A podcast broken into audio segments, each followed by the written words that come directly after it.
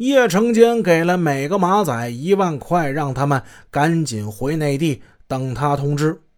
当天下午，李新文、汤成结伴同行，他们来到珠海的海关门前，发现这里这气氛比往常的紧张老了。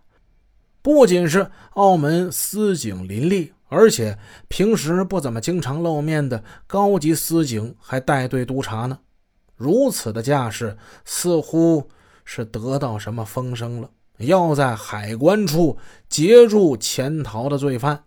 汤成、李新文他俩做贼心虚呀，这二位旅游签证早就过期了。在这种情况之下，他们自然是不敢贸然闯关的，无可奈何，只好先回市区了。李新文不是有个姐夫叫李乐生吗？他在新世纪酒店有一套长期租住的一房子，他带着汤成在那儿住下之后，赶紧给叶成坚打电话，请示老大该怎么办。海关那边查的可严了，鸟都飞不出去，怎么办？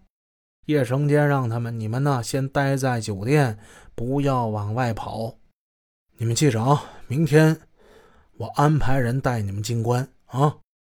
码头上那么多警察。叶成坚还真有这么大的神通，能把两个小弟送进内地吗？到了第二天，代理新闻、汤成过关的是一个二十七八岁叫小平的女人。这个女人是谁呢？她是叶成坚拼父程娟的一个女性朋友。这个女人挺厉害的，如何买官，她有自己的一套办法与门路。有人就问。那是什么门路呢？绝不外传。那是人家吃饭的买卖。反正通过这个女人的陪同，一九九九年五月五日下午，李新文、汤成顺顺利利、稳稳当当的入关了，回到内地。这二人很庆幸啊，成功回到内地。但是他们想错了，他们以为回到内地就安全了。怎么的？内地公安就吃素的吗？五次抢劫案的败露，敲响了叶成坚跨境暴力犯罪团伙覆灭的丧钟。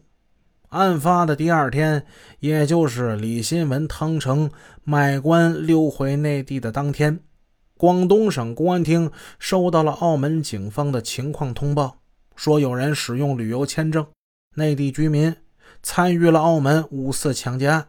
希望广东警方大力配合。澳门警方请求广东同行协助缉拿绰号叫“文仔”和阿成的两名犯罪嫌疑人。